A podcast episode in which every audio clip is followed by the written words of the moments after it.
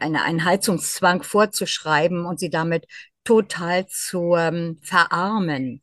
Ähm, äh, und das erinnert, wissen Sie, das erinnert so an die DDR, dass ich sage, das kann nicht sein, dass eine, eine, eine christlich-demokratische Union äh, sich völlig diesen, äh, diesen Zielen da unterwirft.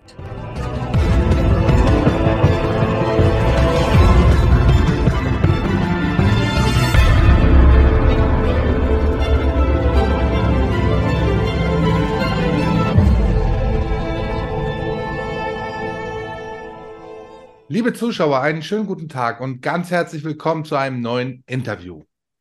Meine heutige Gesprächspartnerin war Oppositionelle in der DDR. Sie war Gründungsmitglied der SPD in der DDR und ja, ist dann 1996 in die CDU eingetreten.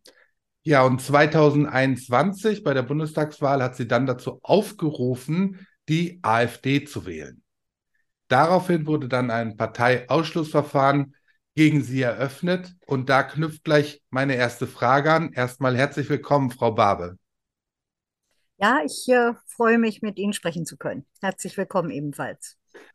Ja, Frau Barbe, äh, das Parteiausschlussverfahren, da sind Sie ja in bester Gesellschaft. Eins wurde auch gegen Max Otte eröffnet. Er ist dann freiwillig äh, vor der Entscheidung ausgetreten, hat die CDU ja. verlassen. Es läuft gerade ein weiteres gegen Dr. Hans-Georg Maaßen. Wie ist es bei Ihnen jetzt, der Stand der Dinge? Ja, ich bin ja auch Mitglied der Werteunion. Insofern ist es sozusagen mein Leidenskamerad, ähm, Herr Dr. Maaßen. Und bei mir ist es so, dass es äh, anscheinend ruht. Ich habe ja auch nicht generell ähm, äh, dazu aufgerufen, die AfD zu wählen, sondern vor allen Dingen in Sachsen. Ich habe lange in Sachsen gearbeitet und es war für mich unerklärlich, äh, dass äh, der Ministerpräsident von äh, Sachsen, Kretschmer, äh, ja sich massiv gedreht hat und zwar nicht nur um 360 Grad, sondern um 180 Grad und erst gesagt hat, es müsse sich niemand impfen lassen und dann aber den Impfzwang verkündet hat. Und das hat die Leute so so erbost bei diesen Wahlen, äh, dass ich gesagt habe, das geht nicht. Aber ich habe gleichzeitig dazu aufgerufen, Hans-Georg Maaßen in Thüringen zu wählen. Also das war schon äh, sehr äh, unterschiedlich, was ich gesagt habe. Mhm. Außerdem hat Frau Prien, stellvertretende Vorsitzende der CDU, die hat dazu aufgerufen, nicht Herrn Maaßen zu wählen, sondern den dortigen SPD-Kandidaten. Äh, also äh, die CDU muss sich mal, äh, mal einigen, wen sie nun zum Austritt, äh, äh, wen sie nun rausschmeißen will und wen nicht und welche Maßstäbe sie anlegt. Es gibt meiner Ansicht nach eigentlich nur ähm, äh, ein und den gleichen und nicht unterschiedliche Maßstäbe. Was hält sie denn überhaupt noch in der CDU? Ja, das ist eine berechtigte Frage. Äh, der Hintergrund war der, ich bin 96, äh, als ich aus der SPD ausgetreten bin, in die CDU eingetreten, weil mich, ähm, weil es für mich ein Garant war, dass die CDU niemals mit der SED zusammenarbeiten würde. Das war damals äh, der Grund. Deshalb sind ja auch ähm, Vera Lengsfeld und Erhard Neubert aus, der, äh, aus anderen Parteien ausgetreten. Wir sind dann gemeinsam in die CDU eingetreten. Das war der eigentliche Grund, um nicht äh, äh, äh, um zu sagen, äh, Leute, wir, äh, wir sind Demokraten, wir wollen es auch bleiben, aber wir wollen verhindern, dass die SED weiterhin, die nannte sich ja dann um PDS und inzwischen nennt sie sich Linke, äh, dass die weiterhin hier die äh, Geschicke des Landes bestimmt, diese Verbrecherpartei. Und das ist immer noch mein Anliegen. allerdings hat sich die CDU ja sehr geändert, wenn ich an Herrn Günther denke in Schleswig-Holstein mm, oder auch Senftleben, der ist ja nicht mehr da in Brandenburg. Die hatten ja dann offen damit ähm, spekuliert, mit der SED zusammenzuarbeiten arbeiten. Also ich nenne sie immer noch so. Äh, das hat auch den Grund, weil äh, das Landgericht Berlin in einem Verfahren ähm, äh, zur Bestimmung der, äh, der, der Vergangenheit der SED, äh, da hat sich dort der Geschäftsführer der SED ähm, ähm, hat ganz deutlich gesagt, die SED ist rechts, nicht nur Rechtsnachfolger, sondern rechtsidentisch äh, mit der Linken. Also die Linke mhm. ist rechtsidentisch mit der SED. Und das ist der Hintergrund, deshalb sage ich SED. Also jetzt äh, arbeitet diese SED äh, zusammen in, in, in Thüringen äh, mit Ramelow und hält ihn sogar an der Macht. Es ist eigentlich, wäre es ein Grund auszutreten. Aber für mich äh, besteht ein wichtiger Grund darin, drin zu bleiben, darin die, die Kräfte, die bürgerlichen Kräfte zu stärken. Wenn alle austreten, ähm, dann äh, bleibt nur noch der, der linke Flügel um ähm, Merz und Konsorten da drin und äh, vertritt eigentlich nicht mehr die Werte, äh, deretwegen ich damals in die CDU eingetreten bin. Das ist der eigentliche Hintergrund. Und ich denke schon, dass es irgendwann einmal so weit äh, sein wird, dass äh, die bürgerlichen Kräfte, also ähm, CDU und äh, AfD zusammenarbeiten werden. Das ist eigentlich meine äh, Zielhoffnung. Und äh, wissen Sie, ich gebe nie Hoffnung auf. Was ich jetzt gerade nicht verstanden habe, ist, ähm, dass Sie die AfD so, Sie haben sie zwar jetzt angesprochen, aber die AfD hat ja mittlerweile 17 Prozent. Richtig. Und äh, ist ja nun doch eine Kraft in Deutschland, die durchaus konkurrieren kann mit den anderen Parteien. Die Grünen liegen jetzt bei 14 Prozent und SPD und CDU sind auch nicht so weit vorne. Ja, ähm, wäre es nicht sinnvoll, wenn die Leute aus der CDU, die nicht zufrieden sind, geschlossen dann, wie es ja schon passiert ist, in die AfD eintreten? Äh, ja, aber die, aber die AfD wird ausgegrenzt. Und es geht ja, es geht ja im Augenblick noch darum, äh, eine demokratisch gewählte Partei wie die AfD, äh, also im, ähm, im gesamten Spektrum ähm, äh, akzeptabel zu machen. Das ist, äh, das ist das Riesenproblem, was ja andere Länder nicht haben. Also die FPÖ in, der Ö in Österreich äh, wird akzeptiert in der Bevölkerung. Bloß hier hat man es geschafft, äh, der äh, AfD also ein, den Brandgeruch des Teufels anzuhängen. Und das ist natürlich unverschämt. Äh, aber wer, äh, wer ähm, sich, wer diesen, dieser Meinungsmache, der Propaganda, der Medien verfällt, der glaubt das leider auch. Und äh, wenn äh, Leute wie ich oder wie Maaßen eisern in der CDU bleiben und sagen, Moment mal, da stimmt irgendwas nicht in der CDU, äh, dann äh, denke ich, kann das schon äh, auch ein Umdenken bewirken. Zumal, wenn sie das auch noch mit echter Oppositionsarbeit verbindet. Jetzt beginnt ja die CDU leider viel zu wenig äh, an verschiedenen Stellen auch ähm, ein bisschen Oppositionsarbeit zu machen. Das ist ganz wichtig, weil die Leute sich ja, also sind ja dieser Ampel und der, der Linken, diesem ganzen, äh, diesem ganzen, dieser ganzen Blockparteien, diesem ganzen nationalen, dieser nationalen Front völlig ausgeliefert. Sie können sich ja kaum noch wehren, wenn man an die ganzen, äh, die Programme denkt, die im Augenblick laufen, ne? das Heizungsprogramm, um den Menschen, äh, um den Menschen, die, äh, die, die, die ähm, eine, einen Heizungszwang vorzuschreiben und sie damit total zu ähm, verarmen.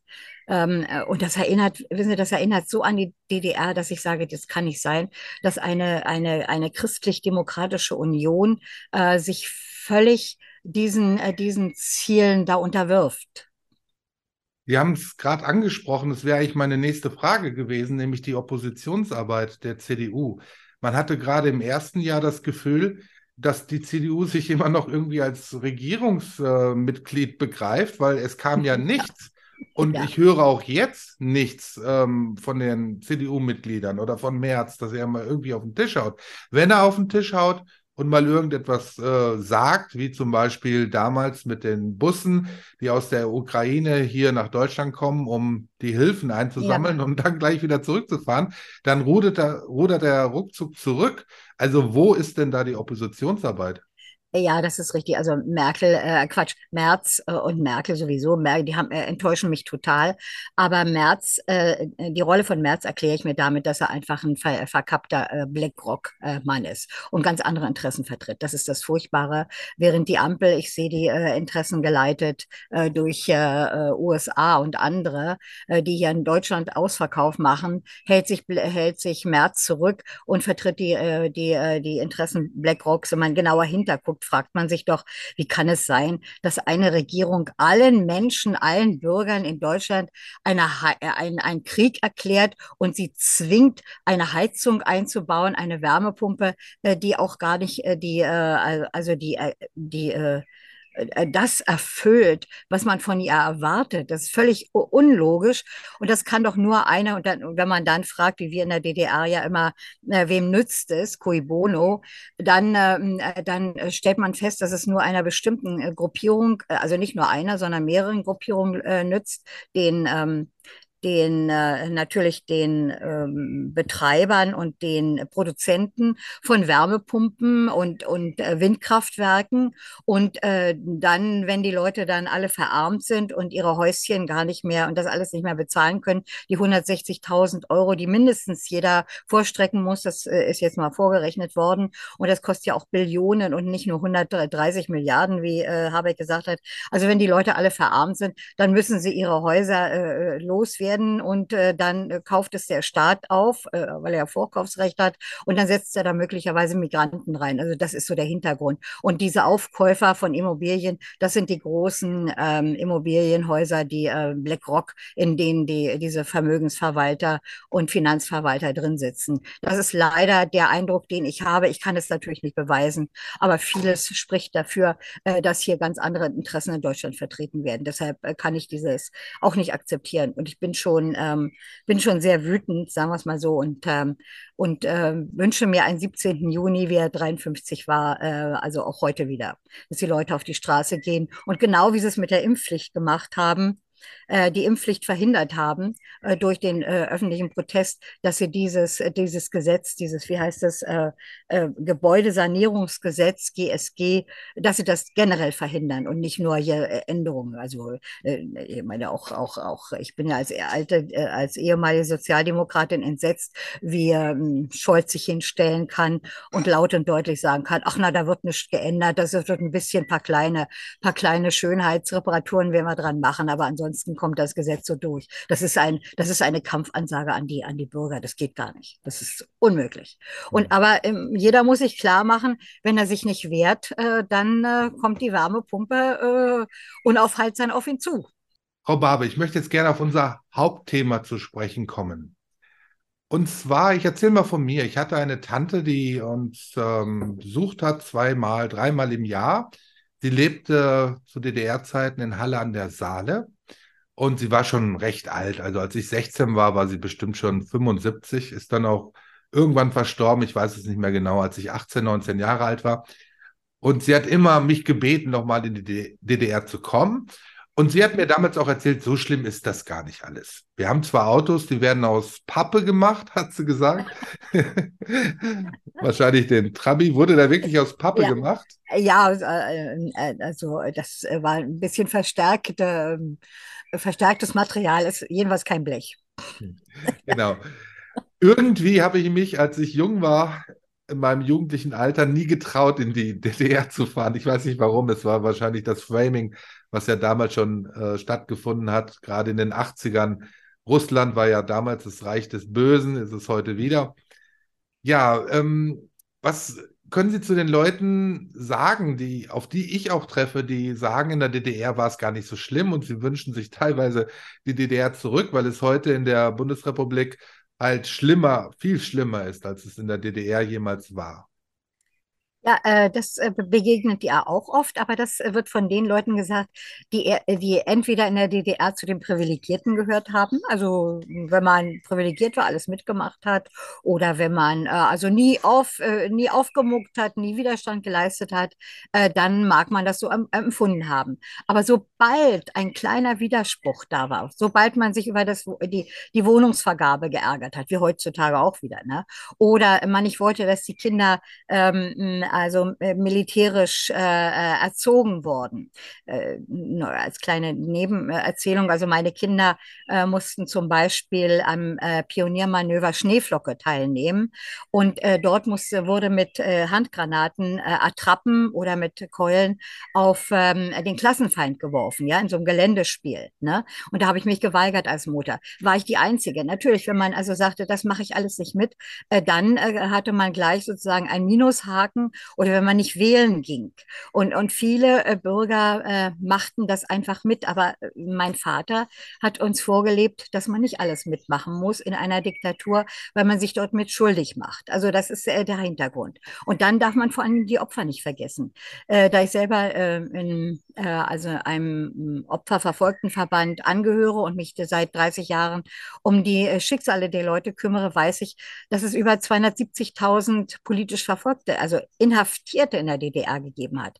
500.000 Kinder haben in Kinderheimen gelitten. die, die äh, unschuldig dort drin waren, ohne irgendeinen Haftbefehl oder was. Kinder bis 18 Jahre.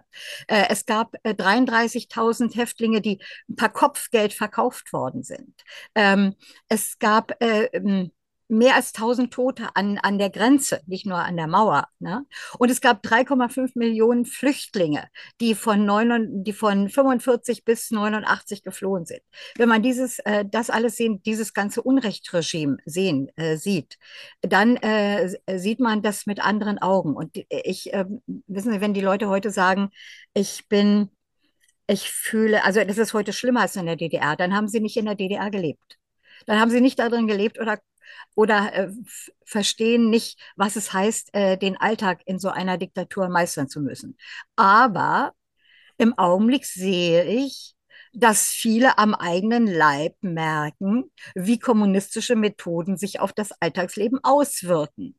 Wenn nämlich, um die Wärmepumpen zu äh, installieren und die, und, die, äh, und die Windräder, um das bauen zu können, um das finanzieren zu können, am Konsum der Leute gespart wird, sie ihren Konsum einschränken müssen, wenn sie ihre Fortbewegungsmöglichkeiten einschränken müssen, wenn sie äh, nicht mehr frei entscheiden dürfen, wohin sie äh, im, äh, äh, in den Urlaub fahren oder fliegen, dann kriegen sie einen kleinen Eindruck, wie es in der DDR war.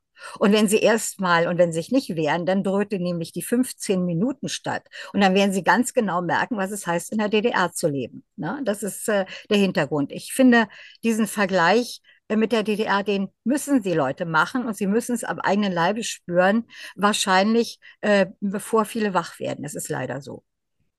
Wo stehen wir denn Ihrer Meinung nach heute, jetzt zu diesem Zeitpunkt in der Bundesrepublik? Sind wir schon sehr weit in diesen Verhältnissen, die Sie gerade beschrieben haben, oder ist es dann noch ein weiter Schritt? Ja, es ist, nein, nein, es ist ziemlich weit. Äh, den Leuten zum Beispiel, die äh, äh Eigentum ha haben, denen droht ja nicht nur eine Erhöhung auch der Grundsteuer und dieser Heiz, diese, dieser Wärmepumpenzwang, sondern im nächsten Jahr sind geplant, ähm, äh, sind geplant Hypotheken. Zwangshypotheken auf äh, die Häuser und dann sind auch die Mieter betroffen, weil die Besitzer, äh, die äh, Wohnungsbesitzer müssen das ja umlegen auf die Mieten. Also dann werden Hypotheken, um die ganzen Schulden, die in der Corona-Zeit aufgetürmt worden sind, zu bezahlen. Das geht ja weiter. Die Daumenschraube wird immer äh, stärker angelegt. Also ich vergleiche das mit jemandem, dem ist schon uns wird ja, wird ja das, die Luft zum Atmen wird ja schon besteuert. Also es wird schon der Brustkorb eingeschränkt und jetzt hängt uns der Strick noch um den Hals mit Wärmepumpen und allem und es dauert nicht mehr lange, bis das alles zugeschnürt ist und wir in Deutschland hier gar nicht mehr weiter können. Und das alles, weil, äh, weil wir, weil äh, eine, eine unfähige Nein, nein, eine Regierung mit Vorsatz. Sie sind nicht unfähig, sie sind auch nicht dumm. Sie handeln mit Vorsatz, weil sie mit Vorsatz äh, äh, Atomkraftwerke abgeschaltet haben und damit die Energie massiv verteuert haben. Und äh, ein, äh, ein Industrieland wie Deutschland hängt von der äh, Energie ab. Und das kann man nicht mit, äh, mit ein paar Windkraftwerken, ähm, also ähm, aus, ähm, also au, das, das kann man nicht äh, ausgleichen. Äh, sehr interessant äh, ähm, wäre es für alle, die sich da technisch interessieren, mal einen Vortrag von Fritz Fahrenhold äh, zu hören, der das deutlich erklärt und sagt, äh, das, was die Grünen machen, er sagt das ja noch mild, er sagt ja noch, die Grünen gängeln die Bürger. Nee, das ist keine Gängelung. Das ist ganz bewusste Zuschnürung sozusagen des Halses, damit sie auch gar nicht mehr überleben können. Ich sehe es ganz hart. Und wenn ich das vergleiche mit, 52, also mit äh, dem 17. Juni 1953, äh, da muss man sehen, dass im Vorfeld sind ja auch 52 gab es einen Parteitag der SED und dort sind die, äh, wurde beschlossen, die Grundlagen des Sozialismus aufzubauen und zwar mit Zwang. Und damit, damals wurde massiv der Konsum beschnitten. Man wollte die Grundlagen des Kommunismus, des Sozialismus aufbauen. Dazu sollte die Schwerindustrie ähm, ähm, besonders verstärkt ausgebaut werden, aber der Konsum beschnitten werden und die Normen wurden erhöht das erinnert mich total an das, was heute passiert. Äh, also ich kann nur sagen, lernt aus der Geschichte und seid nicht so blöd wie Emilia Fester, die eine Grünabgeordnete, die nicht mal wusste bei einem kleinen Geschichtstest jetzt, äh, dass ähm, äh, Bismarck erster Reichskanzler war. Hm? Lernt aus der Geschichte, guckt euch an, wie es die SED gemacht hat. Und die Grünen sind gelehrige Schüler, die machen es genauso. Und vor allen Dingen, sie sagen es vorher. Ähm, der Habeck hat ganz deutlich bei Precht vor ein paar Jahren in einer Diskussion gesagt, er wünscht sich Verhältnisse wie in China, dann kann er durchregieren. Ich sage das jetzt mit meinen Worten. Dann hat er gesagt, dann muss ich nicht mehr auf Mitbestimmung äh, achten, äh, dann muss ich keine großen Planverfahren machen. Da ging es ihm um seine, äh, um seine Windkraftwerke. Hm. Frau also Barbe, ich, ich sehe es gefährlich. Ich seh, also ich sehe, wir, wir, wir sind äh, kurz vorm äh, Exodus. Frau Barbe, Sie haben gerade die Grundsteuer angesprochen, die natürlich auf die Mieter umgelegt wird. Aber das wird ja bei der Mo Modernisierung der Heizungsanlage genauso passieren. Das kann ja. auch die Mieter ja. und wird auf die Mieter umgelegt. Das heißt, Richtig. das gesamte Volk ist, ist betroffen. So Was ist es. Übrigens interessant finde, ich weiß nicht, ob Sie das wissen. Ich habe jetzt eine Studie gelesen. Ähm, da geht, geht es um die Kosten der Grundsteuer. Und zwar ist es interessant, dass bei Einfamilienhäusern sich ja. die Grundsteuer in der Regel im Schnitt so um 33 Prozent erhöht. Ja. Aber Gewerbeimmobilien und auch Mietobjekte sich äh, die Grundsteuer verringert. Das ist ja auch interessant, wenn man überlegt, dass wahrscheinlich dann äh, die ganzen Einfamilienhäuser aufgekauft werden können von den Richtig großen Investoren und die dann halt äh, weniger Grundsteuer bezahlen. Ja, das, äh, das unterstreicht das Ganze. Das wollte ich darauf, auf die Details wollte ich gar nicht mehr eingehen, aber ich habe noch einen anderen Punkt genannt, und zwar die Hypotheken, die, die im nächsten Jahr äh, aufgenommen äh, werden müssen, die Zwangshypotheken, die jedem übergebraten werden. Und das betrifft auch das ganze Volk. Und das kommt noch hinzu. Das wissen viele noch nicht. Die hoffen jetzt, dass vielleicht an dem Gesetz noch was geändert wird. Aber die Zwangshypotheken und die Grundsteuer, das wird kommen.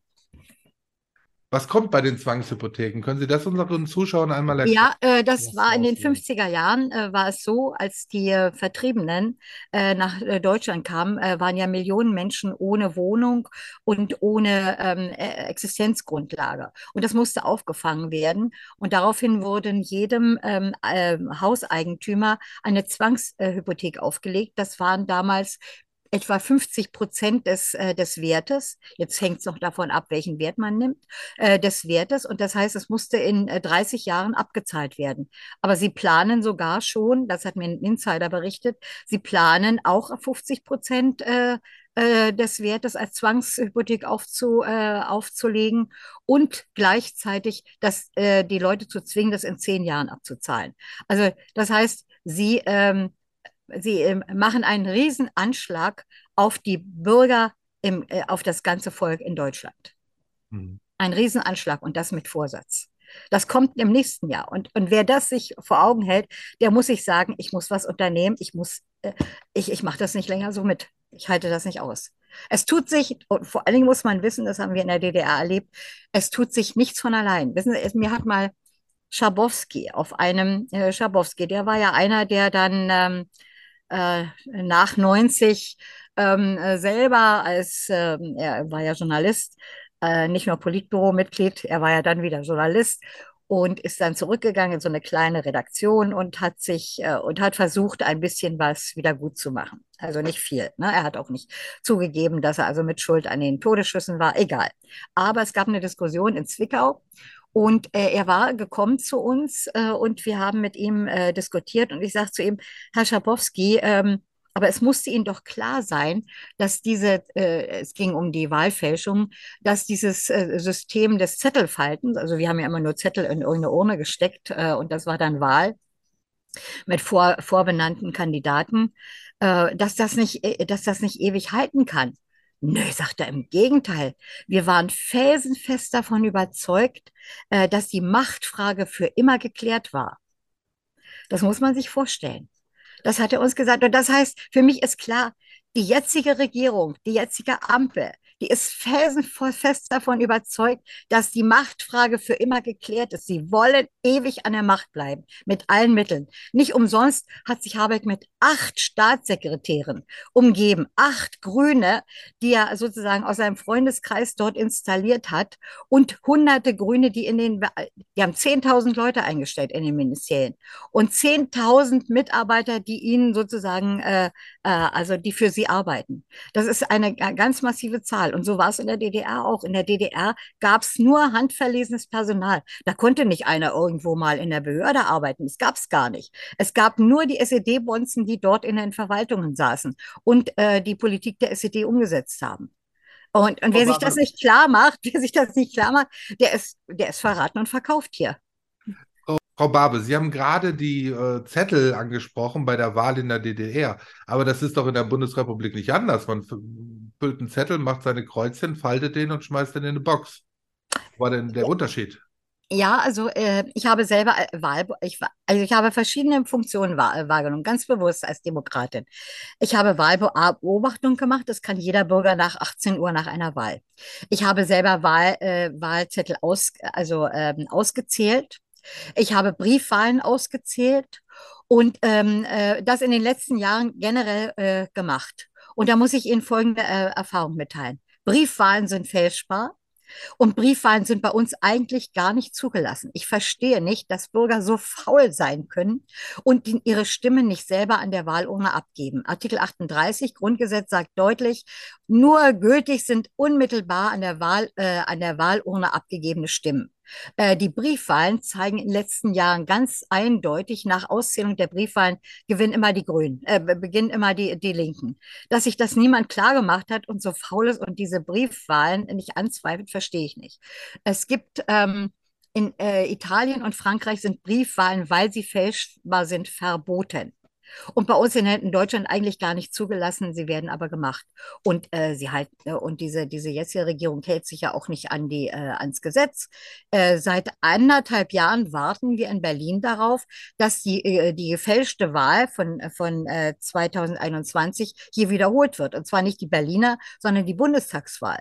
Die Bundestagswahl ist noch immer, hat hier noch immer nicht, ähm, die Wiederholung hat noch immer nicht erfolgt, ist immer noch nicht, sie ist noch immer nicht erfolgt. Und das ist eine, äh, das ist ein, das erinnert mich an die SED. Genauso hat sie es auch gemacht. Ne? Die haben Wahlfälschung gemacht und wenn dann nicht zufällig die friedliche Revolution dazwischen gekommen wäre, wäre der Mo Wahlfälscher Modrow äh, noch immer äh, der, äh, der gute Mann, wie er ihn in der DDR aufgebaut wurde. Äh, wir wissen ja, er war Wahlfälscher.